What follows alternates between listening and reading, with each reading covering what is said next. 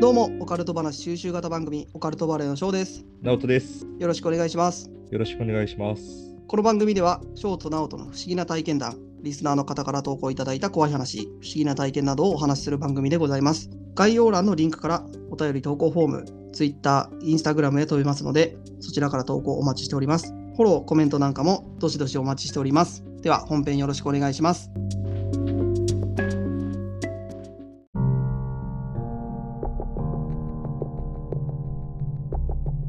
どうも、オカルトバレーの翔です。直人です。よろしくお願いします。よろしくお願いします。はい。というわけで今日もやっていきましょう。今日も始まっちゃいましたね。はい。いや始まっちゃいましたね。ねえ、この番組が始まっちゃったね。はい。えー、今日はなんか報告することありますかズ今バ日リ。の報告ね、あのー、まだね、いいことをね、みんなと共有しようと思ってね。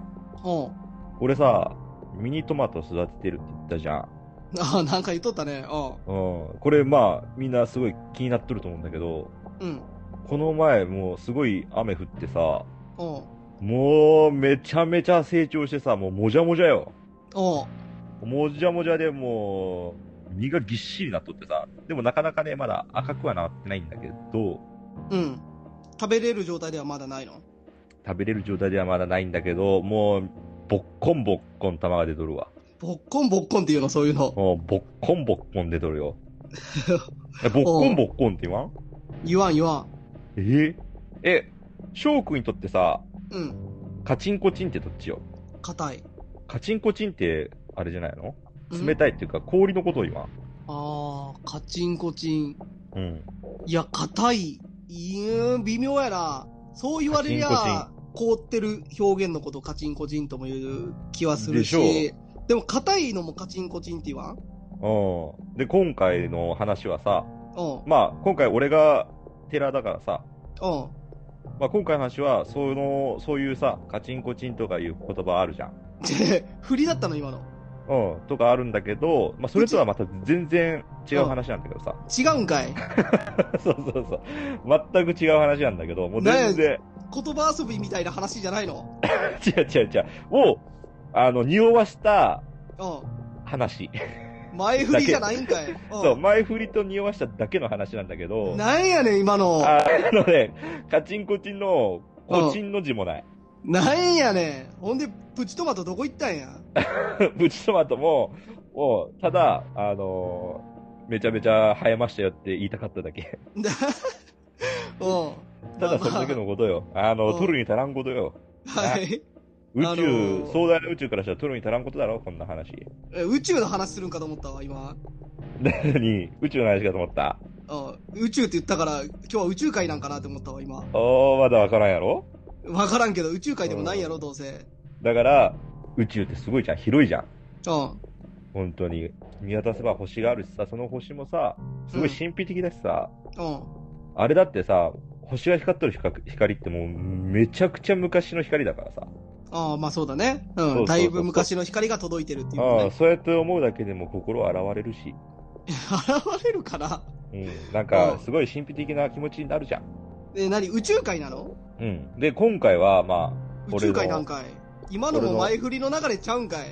あ、うんあので、宇宙じゃありませんの流れじゃないんかい、今の。話させてくれよ。頼むから。 いつもさ、俺の回だよ。邪魔するなよ。いやいや、勝手に気持ち邪よく魔されに来てんだよ。うお気持ちよく喋らせてくれよ。ん。はい。じゃあタイトルいうく、ん。うん聞。くはタイい。トル聞いてみるはい。言ってほしいいやいや、早く言えよ。ああじゃあ行くよ。じゃあ気今持ちよ回くのタ喋っイてトくれ。うル。わん。かったわかった。今回のタイトルは、うん。ミイラ。ミイラ宇宙ちゃうんかい。全然ちゃうよ。別にただ俺は星が綺麗だねっていう話をしたかったしとっただけでさ。全う然ん前振り宇でもない宙よ。会みたいなこと言わんかった途中で。し勝手にお前が言っとっただけや宇宙界なんて言ってねえでしょ、一言も。いや、俺録音聞き返すぞ。言っとったぞ、お前。おい、いいぜ。これ、もう、喧嘩だ、お前。ちょっと、屋上来いよ。いや、じゃあこれ、後で僕、ちょっと編集の時録音聞いて、うん。宇宙会ってお前がちょっとでも言っとったら、うなんかん。罰ゲームにしようよ。いいよ。宇宙界。あ、それこそ、う宇宙界って言っとったらん。うん。宇宙界ですよ、みたいな感じで。そうそああ、いいよ、いいよ。う。いや言ってなかったら、俺がなんかするわ。ああ、じゃあ、最後、今回の最後、俺の話した後に、その罰ゲームの内容も発表するわ、俺が。どういすやるいや、かお。前が決めた、決めるなよ、罰ゲームを。なんでじゃあ、リスナーさんになんか決めてもらおうよ。あ、じゃあ提案、これどうみたいな。っそうそう。ああ、提案ね。てやったらいい。どううせくだくだらんことやと思うけど。うん。はん。じゃあ、まあい。いくわ。 はい。ミイラね。あーうんミイラ。そう、ミイラって、まあ、うんどう代表的なのはエジプトじゃないそうだね。うん。うん。エジプトとか、そこら辺でしょまあまあ、そういうイメージだよね。そうミイラ男とかね。うん。そう。今回は、エジプトじゃなくて、違うとこを話していこうかなと思ってる。あうんエジプトはちょっと有名すぎるからさ。あ。ああ、エジプト以外でも、なんかいくつかミイラがあんの。いやいや、もう世界各地だよ。あそういうことうん。そうそうそうそう。あのーあるんだって、そういう職業が。ミイラ化させる職業みたいな。ミイラ職人がおるってことそうそう、遺体征服師っていうんかなへえ。そ昔れかはら知。らんかったな。うん。うんうん。で、日本ではさ、うん。死んだら火葬じゃん。うん、そうだね。ね。燃やして。で、海外はさ、土葬とかさ、埋葬じゃん。うん、そうだね。主流なのが。で、今回はね、あのーまあ、1個目。うん。 1個目、タイの話になるんだけど、おうこれね、今でもね、見れるミイラなんだけど、ちょっとね、このミイラね、おかしいのよ。常に見れるんだけど、あの、普通にお客、お客さんっていうか、誰でも。なんか、えー飾られてるってことそうそうそう、ガラスの中で、うん。ミイラ状態で常にみんなに監視されとるミイラが。おう監視されとる。うん。そう。これね、ちょっとね、変わっとんだけど、このミイラは。うん。タイ史上最悪の殺人鬼って言われとって。ああ、そういう系おそうそうそう、みんなが監視してる。う。おうこれ名前ね、CW って言うんだけど、 CB。うん。そうそうそう。国籍はね、確かね、中国人で、うん。で、タイに移住後、うん。 5人の子供の内臓をうん。食って、く捕まった。うん。内臓を食って、もうちょっともう、おかしいよね。もう、サイコパスっていうか、もうちょっとおかしい人なんだわ。うん。まあそうだろうね。うん。うん。で、捕まって処刑された人なのよ。ああ、処刑されとんのね。そうそうそう。この5人の子供の内臓を食べたっていうことが、うん市民に広まって、うん。その市民たちがあまりにも怖がって、うん。ちゃんと CW が死んでいるよってことを確認するためにミイラ化させられて、ああ、そういうことおそう、ちょっと変わっとるでしょガラスのショーケースみたいなのに入れられて、う。うん。で、常に、あの、みんな見てる。監視してる。え、じゃあ何晒し首みたいな。そうそうそうそう。あってこの、うん、そうそうそう。だから、怖くないよ。ここにいるよ。ちゃんとミイラ化されて保管されてるよ。っていう意味で、うん。ミイラ化させられ、された人物なんだけど、実は生きてましたみたいなことはないよってことね。そうそうそうそうそうそうそう。もうちゃんと死んでますよっていう。へえまあ、日本人にしてはちょっと不思議な話だけど、まあ、タイではこういうことがある。まあまあまあまあ。ちょ気持ちはわからんくはないけどね。うんうん。まあ、安心してくださいっていう意味で作られてる。うらんしそうい。いううことね。んへえ。そういうのもあるんや。うん。で、 2 2個目うん。うん。これもまた変わったミイラなんだけど、おうジェレミー・ベンサムっていう19世紀に生きた哲学者の話なんだけど、ほう。この人ね、この人もちょっとね、まあ、変なんだわ。21歳で遺言を残しとんの。ほまあ、哲学者ってまあ頭いいからちょっとね、変わっとんだろうね。う。ほうん、21歳で遺言って書くかう。 まあ、でもどうなの、二十歳だよ。二十歳だよ。二十歳が遺言書くんだよ。まあ、今の時代だったらあんま考えられんよね。うん。で、その遺言もぶっ飛んどんだけど、うん。自分が死んだ後、自分を解剖してほう。展示してくれ。ほう。ミイラ化して、展示してほしいと。遺言に。ていうね。うん。遺言で。で、この人ね、まあ、普通に生きて、うん。あの、何歳だったか忘れたんだけど、もう普通に、おじさんっていうかもうおじいさんぐらいまで生きて、うん。で、死んで、ちゃんとこの遺言通り、解剖されて、ほで、あの、ミイラ化されて展示してるの。う。へ自分でミイラ化して展示してくれって言っとる人もおるのよ。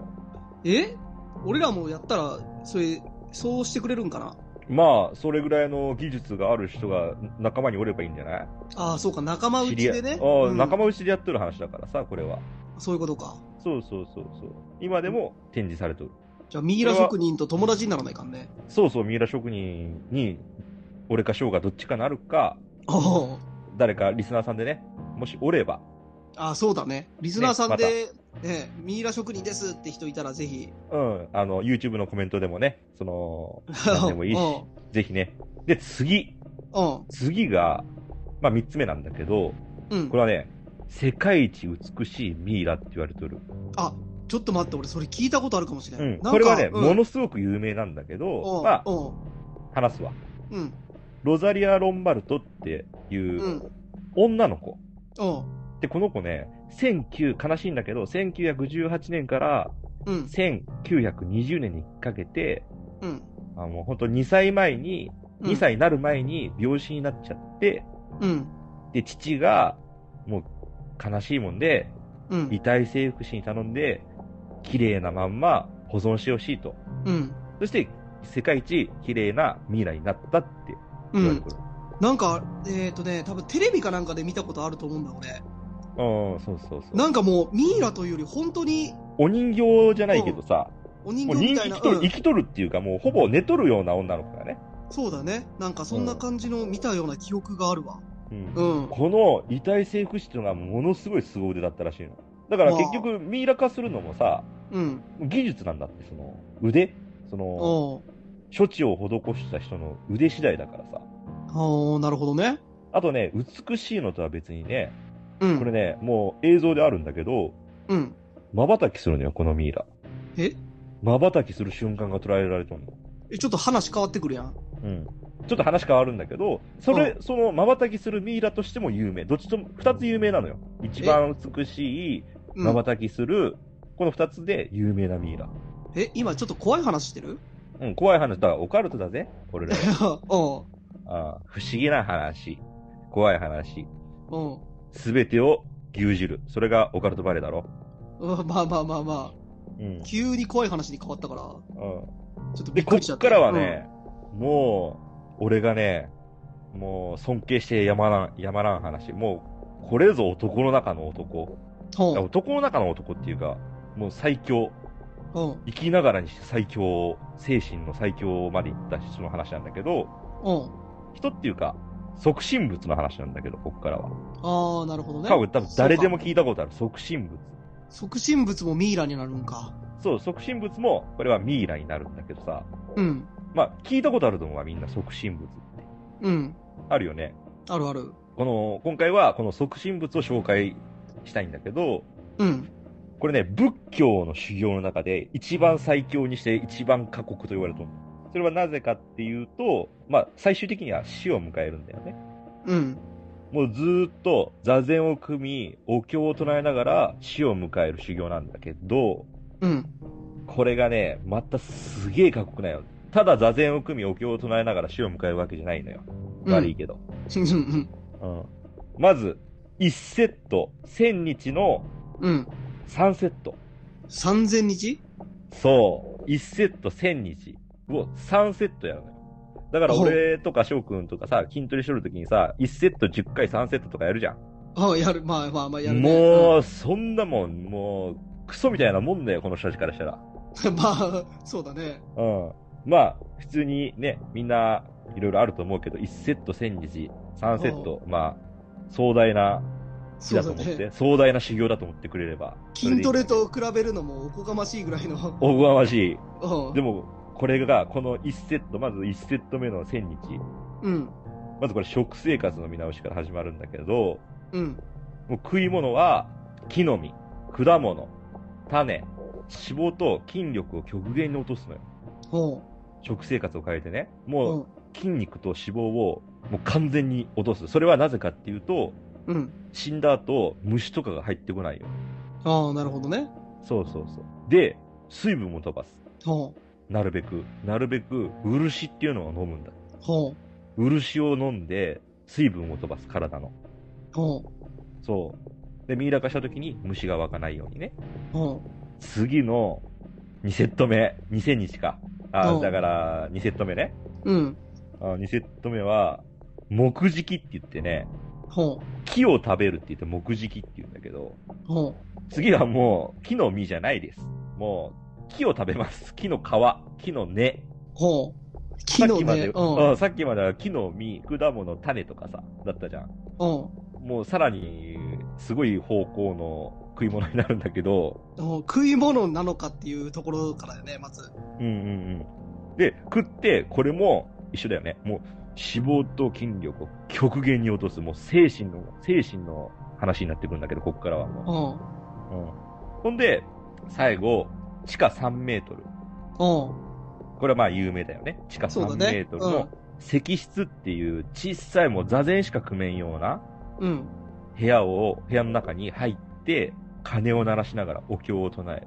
おうあとは、息ができるように竹の筒を刺して、延々とお経を唱えるんだけど、うん。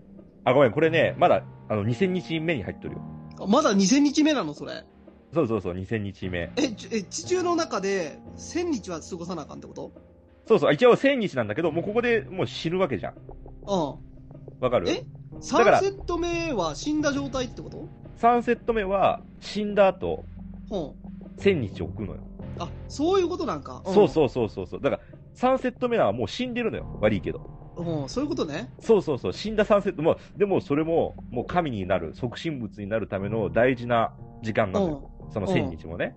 うん。うん。その、石室の中で、うん。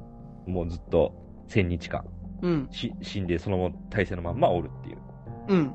ほんで、これね、うん。多くの人が調整しとんだけど、うん。今までね、もうこんなんはっきり言って無理じゃん。まあ、無理ゲーだね。うん、無理ゲーでしょうん。う。でもね、意外におるのよね、成功しとる人。あ、そうなんや。うん。まあ、仏教ってすごいじゃん。めちゃめちゃ広いじゃん。アジア圏内に。すごい広いじゃん。まあまあ、かなりでかいね、宗教だからさ。うん。そんでも意外にね、俺は多いとも感じたんだけど、成功した人は、だいたい17から20人おる。ああ、多いね。そう、これを多いと思うか少ないと思うかは、まあ、人それぞれだと思うけど、俺は多いと感じた。うん。まあ、そうだね。だっ俺て、も多いと思った。うん。正直言ってもう、この精神力、うん。もう、神の手前ぐらいまでの精神力だよね、これは。さすがまに。あ、精神力で言ったらもう神クラスだよね。うん、もう普通に、あの、もう苦しくてやめちゃうよね。まあ、ギリギリよ。ギリギリ、あの、石室まで行ったとするじゃん。うん。ギリギリね。うん。もうその中でずっとお経を唱えて竹の筒しかないんだよ、空気、息ができる。う。もうんそこで俺多分無理だと思うんだわ。まあ、気狂いそうだよね。そうそうそうそう。で、鐘を鳴らしながらお経を唱えて、その鐘の音が止まると、うん。地上におる上の人がうん。竹の筒を抜いて土で全部埋めちゃうんだよ。めめっちゃ怖くいない、怖いね。やばいでしょこの3000日の修行。うたた寝とかしようもんなら、そうそう、埋められちゃう。で、3000日の修行って言ったけど、まうあ、ん最後の1000日は、うん。あの、ミイラ化しての修行。もう死んでから、死んでからも修行だよ。うん。そうだよね。うん。これが、即身仏って言われるんだ。まあ、ちょっと間違っとる部分はあるかもしれんけど、これが大体大まかな即身仏。だかうん。らこれ、ぜひね、あの、知ってほしいと思ってさ、おー精神を極限まで磨いた人たちが、世の中にはおるってことを知ってほしかった、今回。おーすごいね。うん。結構壮大でしょう。すげえ人おるんだわ、人間なのに。なぜか。そうだね。考えられるでしょ、うょん、考えられんね。 3000日の修行でさ、やそうだねばいでしょ。で、成功しとる人が結構いるっていうね。うん、まず成功しとる人物がおるっていうのがすごいよね。うんうんうん。なかなかでしょ。現代やと、ね、まあいろいおるかろ、この今の令和で、これだけの精神力を持った人間が。まあね、やろうと思ったらいろいろなんかね、法律とか引っかかってダメなとこあると思うけど、うん、まあまあまね、今の世の中やったらあ。、まあ、はっきり言って自殺みたいなもんだからね。そうだよね。う。うんんだから、やろうと思ってできることじゃないっていうのがね、まずあるよね。うんまあで。もさ、なんかわかるよね。人間が仏様になる、あの、修行な、みたいなもんじゃん。即身仏って。あのそれぐらい仏様過に酷なことをして、そう、やっとなれるかなれないかみたいそう、なところだ仏からね。様に近づくっていう修行なんだけど、本当にこれは慣れてもおかしくないよね、この修行を成功した人は。そうだね。てか、まず、考えた人、何者なんっていう。まあ、ブッダとかじゃないああ、なるほどね。うん、どうなんだろうね。仏教の神様でしょ。あ、仏教の思想でしょうね、多分。なるほど。まあそこら辺わからんよ。俺今適当に言ったけど、多分大体そんなもんでしょう。うん。まあどうオカルトポイントいこうか。オカルトボインとか、なんか最後の即身仏の話が、うん、あの、ぶっ飛びすぎてて、 えこれでも本当の話だからね。いやいや、まあそうなんだけど、うん。まあまあ、意外にちょっとさ、話聞き入っちゃったでしょそうだね。そなのんか冒頭のあの、うん、ミ前イラ半のの、話。うん。そうそう、前半のミラの話は、まあ、促進物が一番俺喋りたかったからさ、まあ適当に紹介したんだけど、前振りみたいな感じだったよね。そうそう。で、前振りの前に、まあ、あの、もっといろんなね、謎前振りがいっぱいあったけどさ、うん。な、み、 タイトル行く前に。あうんの辺は本当に謎前振りだったよね。あの辺はいつもの、ナオトのお遊びコーナーだわ。翔くん自分で言うな。うん翔くんで遊ぶっていう。自分で言うな、遊ぶ って。なんかさ、あれじゃないこれ、生きながらに、まあ、うんミイラとはちょっと違うんだけど、まあ、その、ね、促進物うんもそうなんだけど、生き、生きながらに修行してる人っているじゃん。まあまあ、あれだね。おるね。うん。なんか俺がね、聞いたことあるのは、インドに、あの、手を上げたまま生活してる人。あーおるね、おるね。だからもう、右手かなんかをずっと上げたまま、もう何十年、うんうん。おずるっねと。上げてて、で、腕は下ろさない。うんうん。だからもうね、手が上がったまま固まっちゃって、逆に今下ろしたくても下ろせないみたいな。 有名だよね、その人。そうだよね。なんかうもう、んうん。その人生きながらに、その片腕だけミイラみたいになってんだよ。うん。うん。でもね、向こうでは結構あるみたいよ。その、自分に罰を与えるみたいな。うん、なんか爪を切らないとかね。そうそうそう。なんか自分にそういうのを与えて、なんか次、生まれ変わるとき、また一歩上のランクになるのかなわからんけど。うん、なるほどね。うん。まあ、俺らそうもいうなんか考え方があるよね。俺らもなんかやる何が。ナオトになんか罰与えてさ。おうで、そう、それなのよ。で、今回の俺の提案、うん、罰ゲームの提案は、ね、まあ、促進物にはなれんかもしれんけど、うん、あの、翔くんが、石室は俺が作るからさ。うん。で、入っても らって、で、俺が地上で、その、さ、竹の筒を管理する人、うん。やるから。厳しすぎる。俺が、俺が竹の筒でさ。 罰が厳しすぎる。いや、じゃ促進物じゃないよ、これは。いないよ罰ゲームで神様になる人いないよそして。違う違う違う 促進物には俺らみたいなのは絶対到底なれんし。いや、まあそうなんだけど、うん。だから罰ゲー俺、ムで神様に近づこうとする人はいないのよ。これね、協力者がいるのよ。上に、やっぱね、竹の筒とかさ、土を埋めたりする人がいないといかんからさ、それは俺がやるから、いや、だとしても、ナオトが協力者は嫌 だよ。俺が、まあ、いたずらで水入れたりとかさ、竹のうん、筒のなんか中に。、臭い匂いのやつ入れたりするだろ、お前絶対。 俺、まずね、絶対するのおならだね。おならして、う翔くんが、もう、うわーっつっとの、楽しむから。ん。いねえんだよ、促進物やってるやつにいたずあらーするやなんで、ね、本当に、あの、ね、冒頭でね、あなた、あのー宇宙、つ。うん。う宇ん。宙の話するって、俺が言ったか言ってないかですごい喧嘩したじゃん。屋上行こうぜまで行ったしさ。うん勝手に言っとっただけやけどな、ナオトが。うん。なんで、まあ、これは、まあ、提案だわな。うん。 いやいや、罰として。断固却下しますよ。 じゃあ、でも、リスナーさんが決めることだからね、これは。いやいやいや、言リっスとっナーたさんじゃん、翔くん。リスナーさんに決めさせるって。いや、言っとったけど、あほの、ら限度あるから、物事には。まあ、あのね、好評で、好評っていうかさ、もし、ね、リスナーさんも、もしよかったら、本当インスタライブでやってください、みたいな。インスタライブで促進物やる人いない のよ。インスタライブで、やってくださいって言ったら、またね、検討してやりますんで、前代未聞だから、そんなことやったら。俺、真似するやつ出てくるかもしれんね。出てこんって絶対に。バズったらな。真似できたらダメなんだから、まず。うん。まあまあまあまあ、無理だけどね。なんかなか難しいんだけど、俺らは、ね、あの、想像を超えていかなあかんからさ。いや、超えすぎなのよ。段階踏ん で。いきなり超えすぎなのよ、想像を。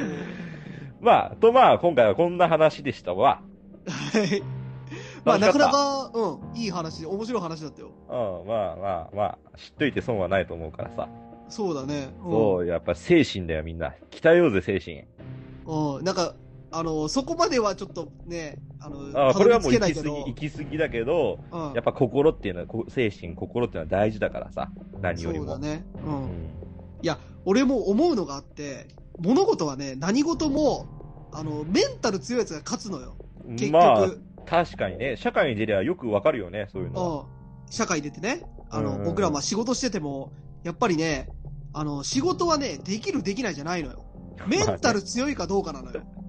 まあまあまあまあ、あのね、悪い意味でもいい意味でも捉えられるんだけどさ、本当に右から左に受け流せる人ってのはやっぱ結構強いよね。そうなの。僕の会社にもいるんですけど、仕事はまあ全然できない、しないって人もいるんですけど、うん。 メンタルだけがとにかく強くて怒られても聞かないのよ。う普通だったらちょっとしょげるっていうかな、ちょっん。うとん、下向いたりすることを全然下向かない人とかおるもんね。おるおる。もう、え、俺が悪いのみたいなう、んうんう仕事やってなくてもね。ん。ねうん。で、結局、でもそれってこっちは、あの、言うと、やっぱ今ね、パワハラとかね、いろいろ言われるから、きつく言えないのよ。え。あそうやね。だから結局その人には仕事を触れないのよ。やんないから。うんうん。だから、他の人に仕事を振って、他のね、ちゃんと仕事できる人が仕事増えてって、結局最終的にはその、メンタル強いやつは仕事を何もしてないのにお金をもらえるみたいな状態になってんのよ。まあまあまあまあ、出世はできんけどね。うまあでも無敵の人だよね。本当に最強の人っておるからね。ん。そう、ほんといるんだよ。会社にはね。うん。うん。あはい。それは多分どこの会社にもおると思うよ。まあまあ、だから俺が言いたいのはもう結局ね、もう精神力だよ。メンタル強いやつが勝つのよ。ああ、そうそうそうそう。なんでもそうだわ。そうなんですよ。まあ、あのーまたね、こういうのやってくださいみたいなさ、うん。なんか、あればね、そうやだりたいね。と思うんで。あの、促進物以外でね。うん。またね、本当にうんね、その、オカルト以外でも全然いいしね、そうだね。う。うんん、恋愛相談俺してみたいんだよな。 毎回言ってるよね、それ。やってみたくないいや、本当人生で一に、回も恋愛相談したことないからさ。本当にやってみたいんだなっていうのがひしひしと伝わってくちょっとキモい。る。 キモいよ。ああ、いいね。俺キモいって言われたいやつだからさ。キモいよ。 ままあまあまあまあまあまあまあ、と言うとりますけど。うん。うん。まあ今回はこんな感じで終わろうか。ぜひね、あの、リスナーさん、あの、直人くん、恋愛相談欲しいらしいんで、うん。あの、ろくな答えは返ってこないとは思いますけど、いや、解決したいのよ、俺。解決ゼロリとしてさ。え、じゃあ解決しないのよ、それだったら。ああ、そうか。うんう。ん。まあぜひね、またうんね、何でもいいんでね、人生相談でもいいし。そうだね。うんあのー何でもいい。聞いてみたい質問とかでもいいのでね。何でもね。うん。ぜまひね、た、ね、うん番組内でね、お話しさせ取り上げてね、うん、いただ取くり上んげで。てね。うん。はい。 えへへほな、今日はこれぐらいですかせやね。はい。というわけで、ちょっと、お笑い要素も強い回になっちゃったけど、うん。ねはい。じゃあ今日はこれぐらいにしたいと思います。はい。はい。聞いてくれてありがとうございました。バイバイ。ありがとうございました。バイバイ。